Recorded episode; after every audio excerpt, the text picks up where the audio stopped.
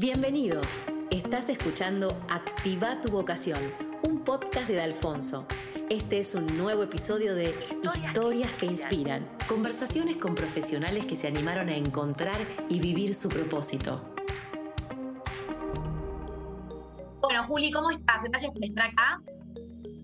Gracias por invitarme. Vamos a arrancar, gracias Juli, vamos a arrancar por lo primero que es importante y es ¿Cómo es Juli Bong, no? ¿Cómo te describirías más a nivel personal? Soy una mujer de 47 años eh, que tengo un esposo que me acompaña, me sostiene un montón. Eh, y yo él somos un buen equipo para criar a cuatro hijos. Eh, tengo una profesión que es, eh, soy licenciada en terapia ocupacional y trabajo en gerontología hace 10 años y desde hace más o menos 7 años trabajo en Instagram eh, generando contenido para mí y para otros, para marcas, para empresas, para emprendedores.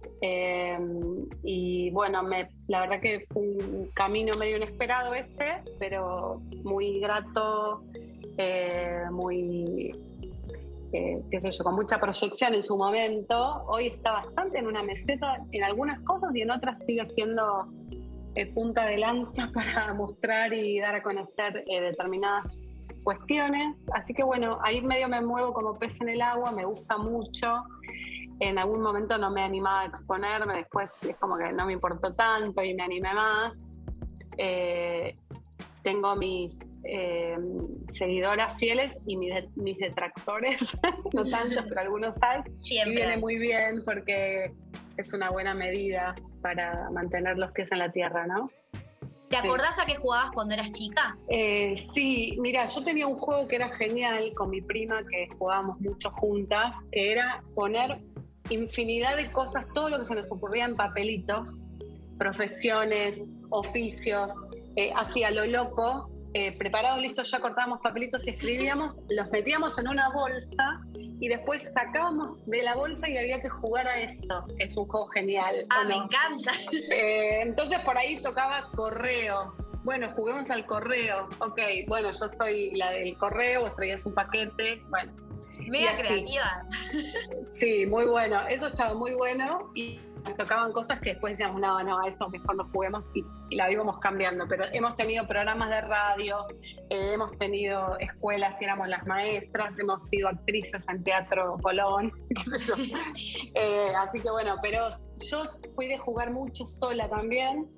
Eh, soy la mayor de, de, cuatro hermanos, soy la única mujer. y mucho a la mamá, al bebé, a la comidita, a la oficina, eh, a la maestra, a la cantante, digamos. Eh, bastante, bastantes cosas. ¿Qué querés ser cuando seas grande? ¿Tenías algo que respondías siempre o no? Em, no, me parece que no. No, nunca supe tan claro lo que quería ser. O no me animaba a decirlo, porque en realidad me parece que yo hubiese querido ser actriz, pero no lo tenía como algo posible, digamos. Y si vamos, Juli, ya Creo que sí a la parte de tu adolescencia, ¿no? Que es bien el momento también en que no estás orientado, se están eligiendo la carrera.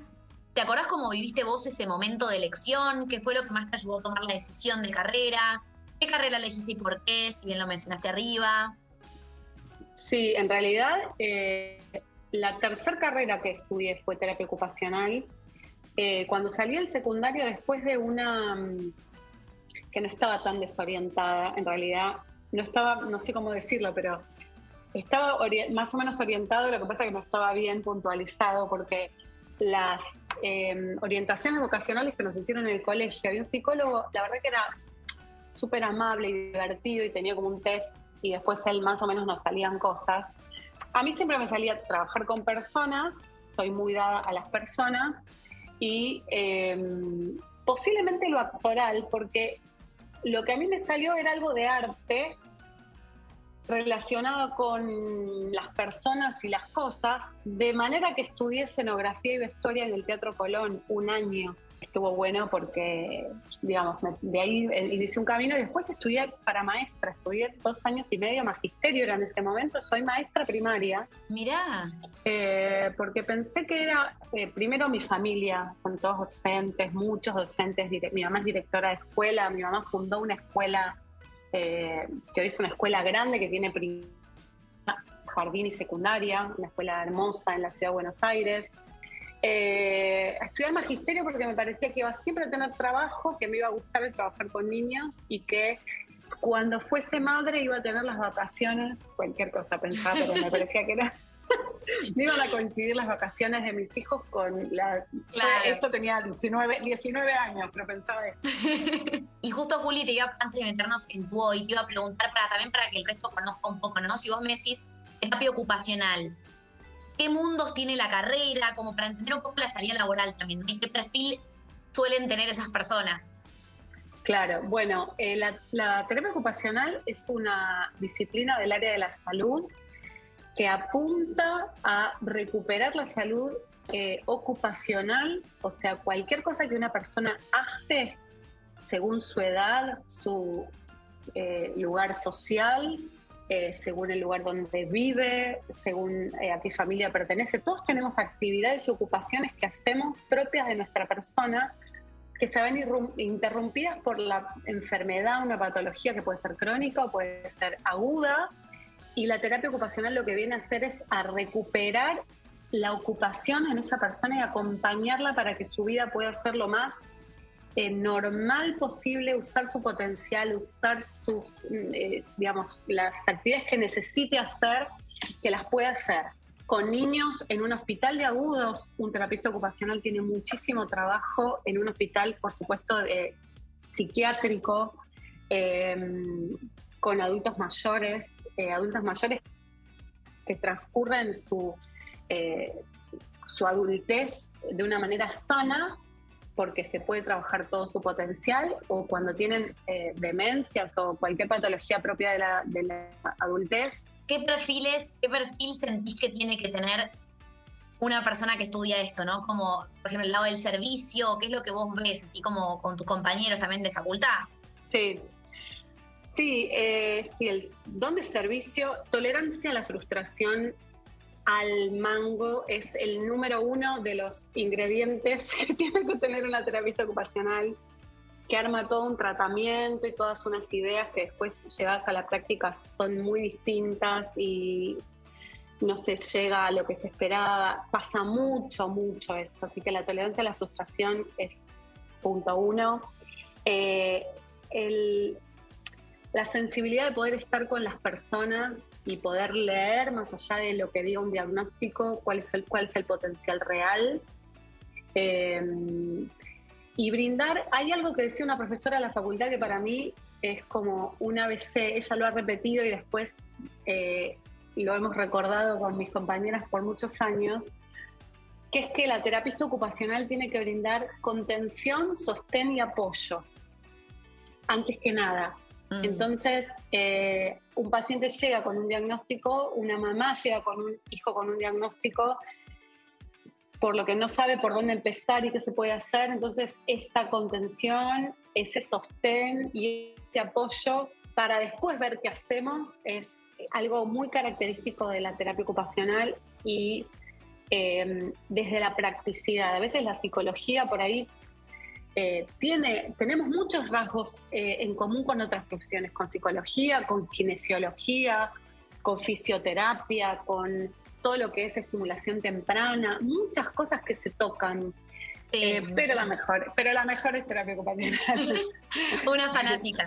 Mm, sí, una fanática. Sí, sí, completamente. Y Julio, una pregunta que parece medio pero digo, ¿siempre tratás con personas que tengan alguna condición física o no necesariamente? ¿Se entiende lo que digo más allá de la edad? Sí, sí. No, a veces, eh, en general trabajamos por derivación, porque los pacientes llegan a nosotras por una derivación de algún otro profesional que conoce nuestro trabajo y que se da cuenta que eh, va, a ser una pata importante para un tratamiento. Entonces, em, muchas veces pasa que la persona está aparentemente saludable, pero por ejemplo las patologías eh, que a veces son más compatibles con la vida diaria, como podría ser algún trastorno eh, que trata un psicólogo de alguna persona, o puede ser una depresión, puede ser un TOC. eh, puede ser alguna neurosis así que a simple vista uno no lo ve de una persona, pero que la persona está padeciendo, bueno, a veces llegan a nosotros y tratamos como de acompañar buscando en la vida cotidiana cómo poder hacer para que las ocupaciones se lleven a cabo como esa persona necesita y espera. Algo que trabajamos un montón es el equilibrio ocupacional. Ocupacional suena a lo ocupacional del trabajo remunerado, porque a veces no se entiende que terapia ocupacional pareciera que es algo laboral, del campo laboral. Pues no, es ocupación de la ocupación humana.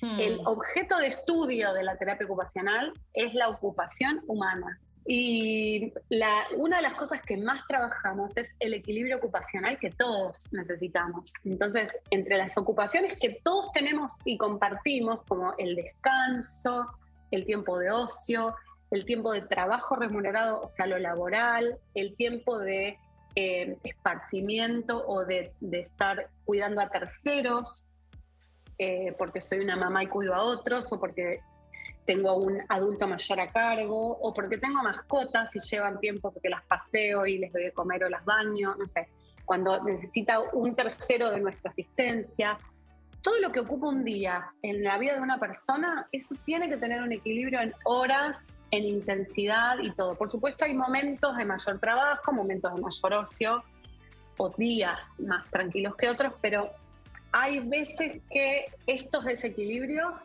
eh, que los vemos con algunas evaluaciones, las terapistas ocupacionales, podemos ver que hay un padecimiento de alguien que no se está pudiendo organizar y no está pudiendo llevar a cabo su vida cotidiana porque no hay equilibrio ocupacional. Si vamos a trabajar la sensibilidad de una mano que está eh, insensible porque tuvo alguna eh, lesión, bueno, todos trabajaremos para ese lado, pero el kinesiólogo hace ejercicios casi sin, no digo sin sentido, pero de repetición, vamos a suponer. Bueno, apretar una pelotita de gol 50 veces con la mano derecha y después con la mano izquierda. Bueno, mm. nosotros encontraríamos algo que tenga esa misma función de la mano, pero que sea útil para el paciente, que le sirva en su vida cotidiana. Bueno, ¿qué podemos hacer? Bueno, capaz que eh, hagamos repostería, porque por ahí la manga, mira, la manga de crema, estamos haciendo la misma fuerza que necesitan los músculos del antebrazo. Yo consulto con el kinesiólogo, ¿te parece? Me dice, sí, que la crema no sea muy eh, blandita, pero tampoco muy dura, porque necesitamos graduarlo así, hasta mm. bárbaro. Nos ponemos de acuerdo. Entonces, a veces nos ha pasado que las terapistas estamos en un hospital haciendo repostería, nos quieren matar, pero traemos la crema en la torta porque queremos que el paciente que cumple años en dos días tenga su propia torta y use su potencial y la mano que le queda sana para lograr algo que realmente sea trascendental y significativo en su vida, digamos. Nosotras le damos como esta vuelta de rosca, pero nunca nos cortamos solas, intentamos trabajar en equipo siempre. Y ahora, Juli, yendo un poco a tu trayecto laboral particularmente, ¿no? Vos terminaste la carrera y cuáles fueron esos pasos que diste, que por qué trabajo pasaste hasta llegar a donde estás hoy, digamos. Eh, mira, yo había un libro que tuvimos que comprar en la facultad, que primero no le di mucha trascendencia, pero que era de gerontología, em, de una autora que después vino una vez a la facultad en unas clases, una argentina genial, se llama Magalí Ricigas, una mujer em, grande, no, tan grande, pero ha escrito un montón y ha investigado un montón.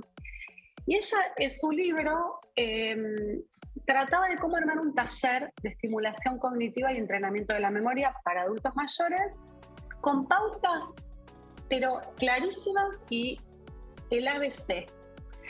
Cómo poner las sillas, cuánto tiene que durar, o sea, cosas desde las más sencillas hasta las más eh, importantes del taller, con todo el respaldo teórico que te puedas imaginar es un libro hermoso, para mí es un libro genial. Así que yo en algún momento lo, repasé, lo tuvimos que leer en la facultad, etcétera, y en algún momento lo retomé y tuve la oportunidad de, en la iglesia donde nosotros vamos, eh, que vamos una iglesia evangélica también en la ciudad de Buenos Aires, yo armé un taller porque había un grupo de adultos mayores que se llamaba Águilas, Em, y tenían un, así como un eslogan de levantar vuelo y de que son las que ven de arriba y era súper lindo.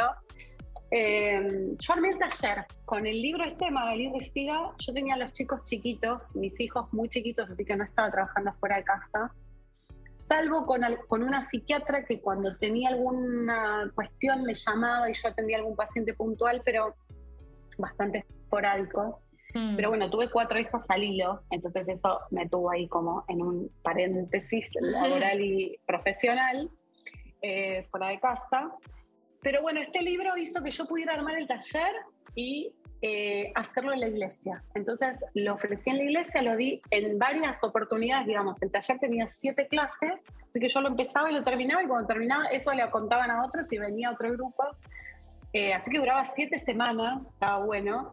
Eh, y venían y hacíamos un inicio y hacíamos un cierre y después empezábamos de vuelta. Y cuando en este geriátrico buscaban terapista ocupacional, primero no me animé y después em, dije, no, me parece que yo tengo algo para ofrecer. Y bueno, y acá estoy. Eh, digamos, ese fue como mi puntapié que, que, pude armar algo y decir, bueno, tengo esto y esta experiencia que hice de manera más bien informal. Eh, que fue buenísima, porque yo hay cosas que hice en el original taller que las sigo usando, más allá de que están en el libro de Magalí, digamos, estaban en el libro, pero yo las fui como adaptando y esa misma adaptación es la que yo uso hoy. Así que sí, eso fue muy positivo y mm, bueno, la verdad que mi trabajo me encanta, eh, lo disfruto un montón, me gustaría, no sé, ir más días en la semana, quedarme más horas. Eh, me doy cuenta cuando me estoy yendo que se me hizo corto y me parece que es lo mejor que me puede wow. Y pero, por ejemplo, ahí, Juli, ¿qué haces en el día a día con esos adultos mayores? Ponele, ¿cómo es un día a día? Bueno, eh, hay un antes de la pandemia y un después de la pandemia porque los geriátricos se vieron completamente modificados en sus actividades y en su... Eh, en su funcionamiento eh, con directivas y protocolos que bajaron directamente, en este caso, del gobierno de la ciudad. Desde las visitas hasta los trabajos de los profesionales externos como yo que voy, yo antes iba todos los días. Durante la pandemia no pudimos ir, así que se nos cortó el trabajo completamente. Y después em, empezamos a ir una vez por semana. Así que yo de ir todos los días de la semana y tener todos los días armados talleres distintos, un día teníamos taller de lectura eh, de 9 a 10 y de 10 a 11 un taller de, pintura y después teníamos un taller literario y otro día, cada día teníamos talleres distintos y todos iban sumando los que querían.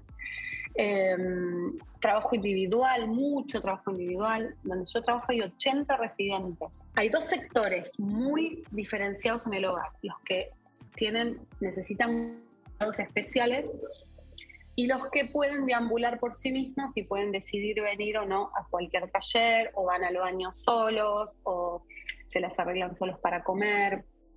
En realidad, la verdad, cada uno es eh, especial, cada uno tiene algunas eh, posibilidades que otro no tiene y eh, por ahí alguien que está muy deteriorado cognitivamente puede ir al baño solo. Claro, físicamente Claro, y físicamente está de 10 y otros que están muy deteriorados físicamente y son geniales, tienen una salud mental envidiable. Así que bueno, armo dos talleres muy similares eh, las dos veces que voy, taller grupal eh, para trabajar funciones cerebrales superiores como eh, atención, concentración, memoria, fluidez verbal, comunicación, em, clasificación, etcétera.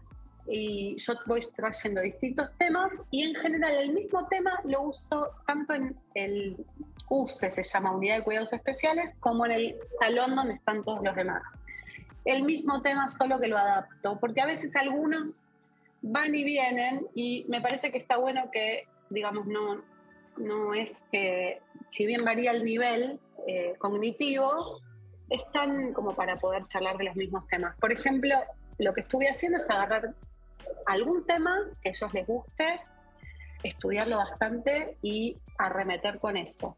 Entonces voy haciendo como clases y vamos trabajando y van anotando y vamos como estudiando porque una de las cosas importantes son, eh, hay unas patas, seis patas que necesitan los adultos mayores para estar lo más saludable, saludables posibles, y una de esas patas es el desafío cognitivo. Mm. Entonces, si querés otro día te cuento las otras cinco para no irme por las ramas, pero em, el desafío cognitivo puede resultar de distintas maneras y venir de distintas fuentes. Entonces, bueno, yo estoy trayendo algo que ellos por ahí no tienen acceso. Trabajamos ya eh, acerca de los parques, natural, eh, parques nacionales perdón, como un tema eh, que nos preocupa un montón. Hay 42 parques nacionales estudiamos, eh, los dividimos por sectores, está todo en internet, así que uno puede encontrar materiales hermosísimos, eh, incluso videos y audios y fotos, etcétera. Así que, eh, bueno, trabajamos los parques nacionales por sectores, eh, trabajamos mucho con los guardaparques, quiénes son los guardaparques, cómo llegan a ser guardaparques de tal o cual lugar, qué características tiene que tener una persona para poder ser guardaparques, mm. qué tiene que estudiar. Bueno, eh, las características de los distintos parques, eh, achicado para que lo podamos recordar, flora, fauna, emblema, límites, cómo se llama, a qué provincia pertenece y desde cuándo es parque nacional o mm. algún otro tema más y yo un poco lo preparo y de entre todos lo vamos armando. Eso les encantó. Eso, como cómo es trabajar con adultos mayores, qué es lo que más te enseñan, ¿no? ¿Qué es lo más fascinante de eso? Así cortito. Eh, me encantan sus historias, me gusta ver que que yo, yo a mí me está pasando algo conmigo. Yo tengo 47 y yo, si me decís que tengo 27, sí, me parece que sí. O sea, yo me siento igual que cuando era más chica. O sea, no sé qué cambió en mi interior. Entonces digo, a ellos les pasa igual. O sea, si a mí me pasa eso, yo pienso que puedo tener 20 y pico, eh, porque ¿qué diferencia hay? Y no, muchas, pero me siento joven. Claro. Entonces ellos también pueden sentirse de, 40, si querés. Mm, eh, entonces eso también me hizo verlos distintos y un poco también uno empieza a mirar su propia vejez de una manera en que no la hubiera visto nunca si yo no hubiera trabajado con adultos mayores. O sea, empecé a ver que eh, la vejez existe, que hay una decrepitud eh, que es real y palpable y la vida se está extendiendo, pero ¿a qué costo, no? Mm. Eh, entonces, muchos dicen, yo no quiero vivir más, no tengo motivos para vivir. O sea, yo me voy a la mañana, hola, ¿cómo estás, Teresa? Sí. La verdad que mal, no quiero vivir más, estoy harta, no sé para qué estoy. Y son personas que mm, no están cursando una depresión, ya está, yo ya hice todo lo que quería hacer en mi vida, mi, esposo falleció, mis hijos no están, tienen su vida. Mm. Bueno, Así que eso es una cosa con la que me encuentro a diario. Yo podría decirles, ay, ¿qué estás diciendo? No seas sonsa, que la vida es hermosa. Claro. Eh, entonces, bueno, trato de un poquito de acompañar desde la empatía que puedo con esto, porque es un padecimiento recontra real. Pero debe ser, también lo pienso y digo, que debe ser muy como muy importante para ellos tu presencia o el impacto de una terapista ocupacional en ese momento de la vida, que creo que venís como a traer como esa juventud o esa como vitalidad, recuperar la vitalidad que tienen también, ¿no? Sea mental o no importa que sea física, pero digo como sí, sí, volver a jugar, volver a conectar con otro sentir, ¿viste? Sí, mira, eh, trabajamos con una kinesióloga, una musicoterapeuta que genial, es genial, genial. Los temas que van saliendo, ella los lleva a la música y a, sus propias historias ocupacionales, porque esto es importante decirte. Eh, un adulto mayor, ¿qué haría? Está en un geriátrico y no tiene que hacer nada, porque le dan la comida servida, porque cuando va a su cuarto tiene la... Sí, prende eh, tiene la cama hecha, tiene... Claro. Eh, está, digamos, todo hecho. ¿Qué tiene que hacer? Leer el diario, tomarse el té. Bueno, pues lo que tiene que hacer a veces es encontrar algo que le dé un sentido a su vida, que para eso estamos nosotras, las terapistas ocupacionales, encontrar algo que le dé sentido y que le dé un proyecto y que tenga que ver con su propia historia ocupacional. Yo no puedo traerle para tejer al crochet a una señora que fue siempre secretaria bilingüe, en sus tiempos libres iba al golf, entonces mm, le gustaba estar al aire libre y en sus vacaciones viajaba por París con su otra amiga soltera, hasta que su amiga soltera falleció el año pasado en el mismo geriátrico. Mm. No quiere tejer al crochet, no le interesa la lana, no. Bueno, ¿qué hago con ella? Bueno, buscar en su propia historia algo de eh, el esparcimiento del tiempo libre que a ella le pudiera ser significativo. Así que es un trabajo individual individual, digamos, para encontrar en cada uno. Otros les encanta tejer y por fin tienen tiempo para tejer porque atendieron el negocio. 40 años y no tenía tiempo para tejer y ahora puede tejer. Claro. Bárbaro, le consigo la mejor lana, las mejores agujas, el mejor modelo de tejido y los acompaño en esto. O sea, no, no, no es cada, cada uno tiene su propia Em, sus propias aristas. No llego a conocerlos a todos como me gustaría, no llego a, interiorizarme como quisiera con todos. No todos me necesitan, hay otros que tienen realmente una vida muy activa, vienen por ahí a los talleres, pero después tienen su vida y otros no, necesitan de mi asistencia y mi, compañía, mi contención, sostén y apoyo. Pero bueno, eh, como bueno, es, es como el arte de la terapia ocupacional, eh, ir surfeando la ola. Eh, Tal cual. Porque vamos viendo cómo viene. Juli, por ejemplo, ¿cómo metes acá en toda esta historia que nos hiciste como más de la parte esta de salud y de lo que haces con los adultos mayores? ¿Cómo entra en tu vida la parte de estilismo? ¿Y qué sería? ¿Qué es lo que haces en ese punto? Empecé a sacar fotos con el celular cuando apareció Instagram y em, empecé como a practicar mucho más mi ojo y mi sentido estético de alguna manera y encontré ahí como un camino de mm, eh, creativo eh, súper valioso para mí, súper eh, personal, no sé cómo decirlo, como algo no, expresivo también, sí. Sí, sí, expresivo. y me gustaba compartir y escribir y, la gente siempre del otro lado me devolvía como algo súper lindo y se enganchaba con lo que yo contaba, podía expresar desde lo más cotidiano. Eh, trato de cuidar mucho como de no, a ver cómo decirlo, no bajar línea ni decir como a mí me sale bien esto, mm. sino, bueno, a estar más cerca del otro y que a todos nos puede salir o esto lo podemos hacer todos o una cosa así. Eh, entonces, bueno, empecé a mostrar y en realidad mi cuenta empezó a crecer, mi cuenta en Instagram, por lo que eso también me dio como una nafta para, y me prendió fuego para seguir. Em, que yo mostré algunas actividades con adultos mayores y en un posteo que se hizo como viral en aquel momento, ahora como siete años de eso, eh, porque yo no encontraba con una viejita con la que trabajaba eh, algo que a ella le gustara. Ella estaba re desorientada, súper triste, enojada, bueno. Em, nada, indagando en su historia ocupacional como pude, ella era eh, doctora en bioquímica, había hecho investigación, tenía premios, artículos escritos, todo estaba completamente deteriorado, realmente muy difícil. Y yo se me ocurrió llevarle una tabla periódica de los elementos como, algo de química, porque me pareció que ella le podía gustar. Y la cara de felicidad y me empezó a explicar y empezó a decirme cosas y me dio una, una conexión que yo me encantó, así que yo se la puse como en un portarretrato y la tenía en su mesa de luz. Y bueno, yo conté eso en Instagram, que me parecía algo re cotidiano a mí, ¿eh? no me pareció wow, la re historia. Bueno, y me, me, explotó la cuenta ese día.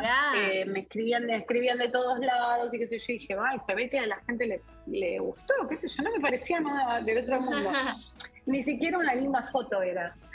Eh, entonces, bueno, buscando así. Y el tema de estilismo, nada, me fui metiendo, empecé a trabajar con marcas que me empezaron a llamar, eh, que me parecía re loco al principio, y después empecé a surfear ese camino y a entender cómo, de qué se trataba y a defender un poco mi estética cuando ellos me decían, no, mira, necesitamos que sea así. Dije, mira, no, mira, esto es así por esto, por esto, por esto. Perdón, pero ahí ah, haces ambientación, o sea, haces ambientación y sacas fotos.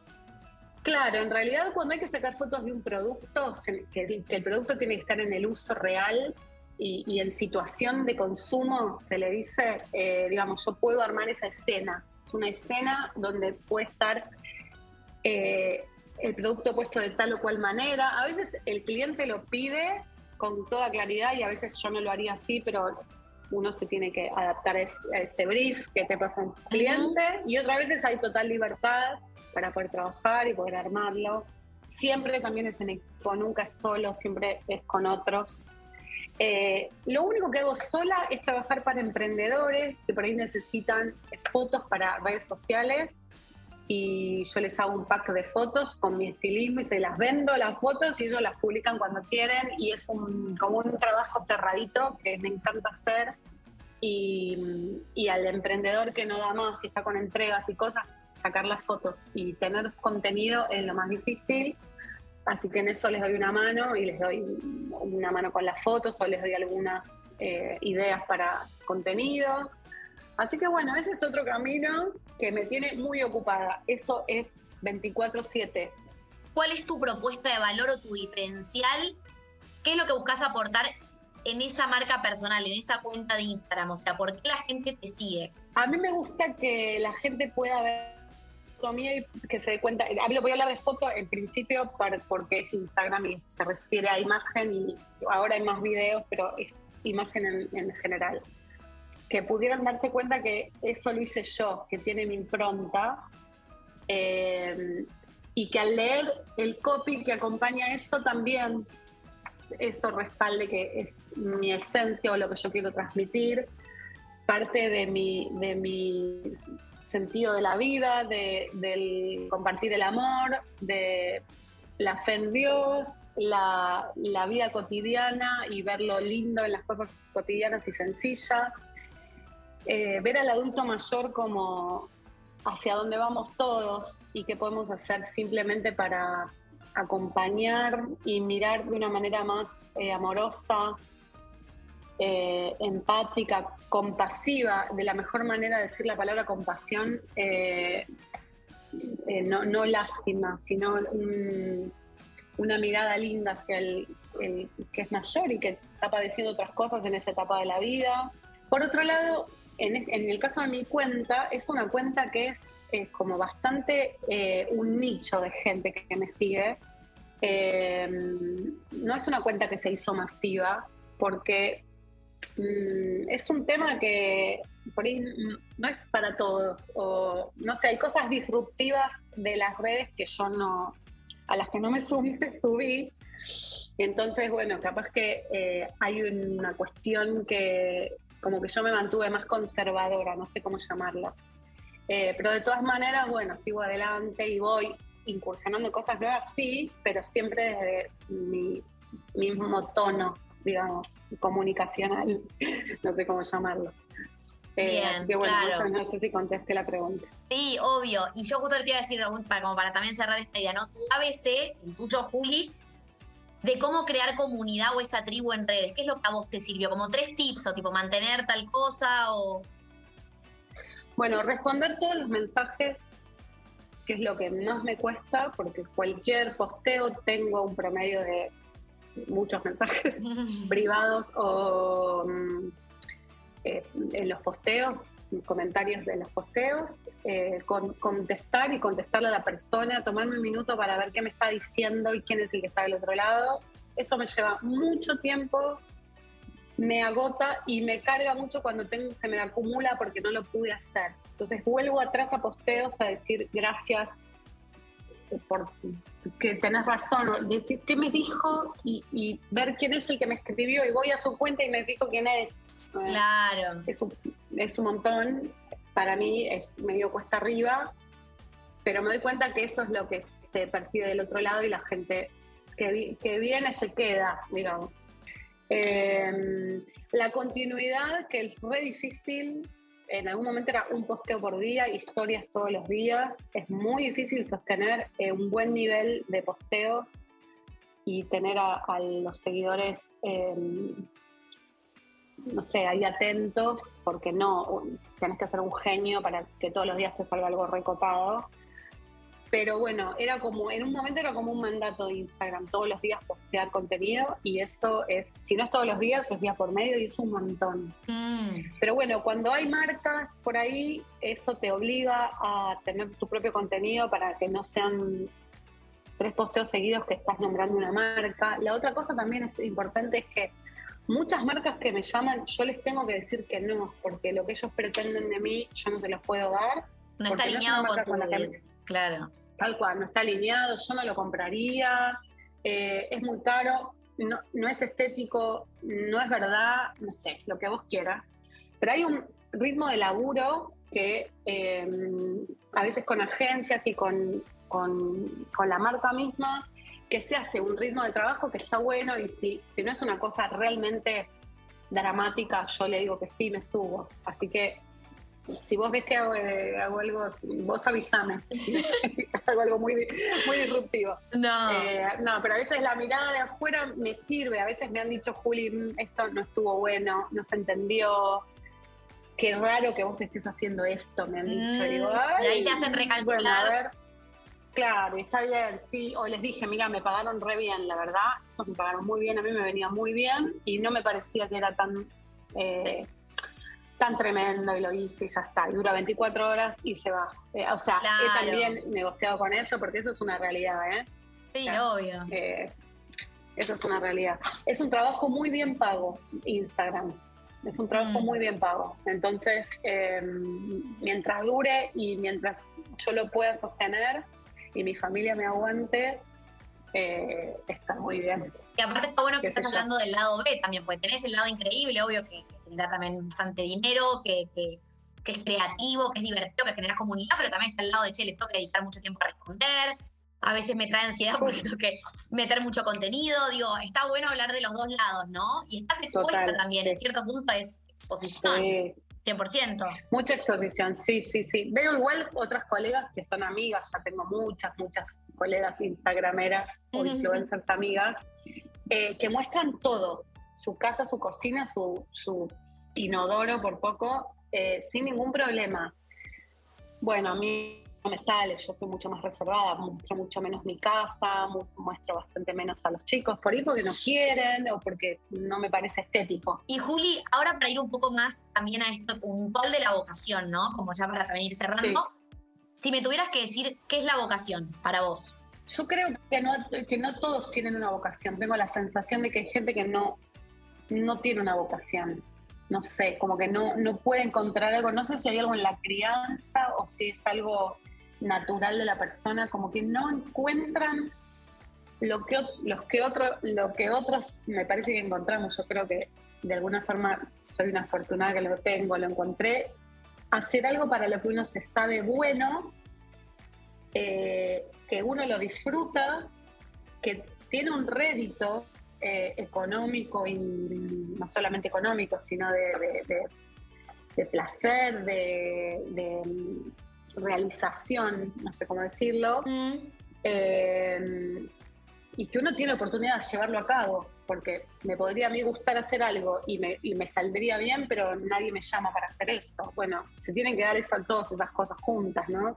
Mira, hay un pasaje bíblico que dice, que es en, los Salmos, que dice, eh, instruye al niño en su camino y aunque fuere viejo no se apartará de él.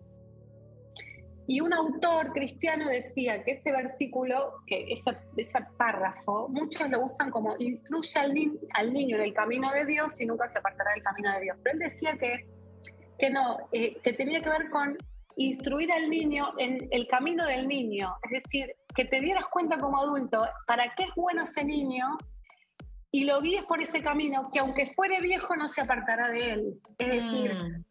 Vos sos muy bueno, hijo, contando chistes. Nos morimos de risa con vos. Por favor, son la alegría de la fiesta. Claro. Entonces, capaz que ese nene cuenta chistes toda la vida. No sé si se va a ganar la vida Pero como alentarle ese potencial, claro. Exacto, alentar ese potencial. Y digo, yo no sé si yo lo hice con mis hijos, no sé si mis padres lo hicieron conmigo. Pero sí puedo ver de docentes o mis tías que lo han hecho conmigo. Juli, para también cerrar, no sacarte más tiempo, y yo te pregunto quiénes te inspiran ¿qué me dirías? Bueno, tengo algunos amigos que siento que me inspiran mucho.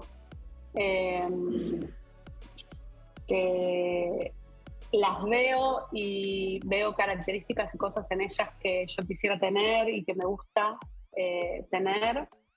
Em, y que sé que cuento con ellas y que son muy francas conmigo y yo puedo ser quien soy con libertad con ellas. Me pasa eso con algunas amigas, pocas, que, que, que tengo esto en un 100%, pero siento que ellas son una gran inspiración para mí por, por el feedback que me dan y por lo que yo puedo ver en ellas. Em, creo que mi esposo es una gran inspiración para mí. Em, porque lo veo mm, eh, crecer eh, en, su, profesión y en sus trabajos y sus emprendimientos cotidianos. Así que bueno, o sea, y después de estilistas de afuera y cuentas que sigo y cosas así, un montón, un montón. Em, pero de carne y hueso, sí son menos. Mis padres creo que también eh, puedo decir que son una inspiración. Muy bien. Y la última, ya Juli, de verdad, esta es la última, última, última. ¿Qué consejo le darías a una persona que está por elegir su carrera? Como para cerrar la entrevista así. Ay, bueno, eh, creo que para elegir la carrera em, está bueno eh, pensar lo que a uno le gusta hacer y, en qué cosas uno es bueno. Em, y por supuesto, qué cosas de esas que vos tenés y sos bueno y te gusta hacer, a qué carrera se corresponden, porque una de las cosas que se puede descubrir es eso, mira, vos sos bueno para esto, para esto, para esto, y te gusta esto y esto, y mira, y esta carrera tiene eso. O sea, eso es una búsqueda que lleva tiempo, pero que es posible, aunque no siempre eh, hay match de todos los puntos, ¿no? Eh, pero eso, es, interesante. Y la otra cosa es que hay que probar y que cuando uno tiene 18 años te querés como reapurar a estudiar y encontrar la carrera. Y, y, hay que empezar, porque cuando vas estudiando te vas dando cuenta y te vas eh, haciendo la idea de si te ves trabajando de eso o no. Preguntarle a los que están cerca tuyo y, y, sos de y tenés confianza en ellos, que no sean a veces tus padres ni tus abuelos, sino por ahí un amigo. A veces los padres, los amigos, como yo les decía antes, mis tías y las amigas de mi mamá o de mi papá, los amigos de mis viejos, eh, que siempre me miraban con mucho cariño, eran como mis tíos. Pero sin la mirada de padres, tal cual, más libre. Sin la mirada de padre, mucho más libres. Me han dicho cosas que han sido muy positivas. Oye, si me ves estudiando tal carrera, sí, por esto, por esto. Y no, pero fíjate que mira que después no tenés campo laboral, no, pero si vos sabes dos idiomas, ¿por qué no empezás a estudiar tal otra cosa? Ah, bueno, como pedir consejo siempre es bueno y puede ser a un par o alguien que vos sabes que te quiere bien, que te tiene afecto. Bueno, Juli, gracias, no te quiero robar más tiempo, ya es un montón. Gracias a vos. Gracias. Súper lindo tenerte y me parece que tenés un testimonio muy rico por esto de haber también explorado tantos mundos y hoy como que tu Instagram representación tuya, digo, como es una fusión de todos tus mundos y que no te encasillaste, ¿no? Como que fuiste explorando todas esas pasiones y me encanta. Así que nada, gracias por, por este gran testimonio.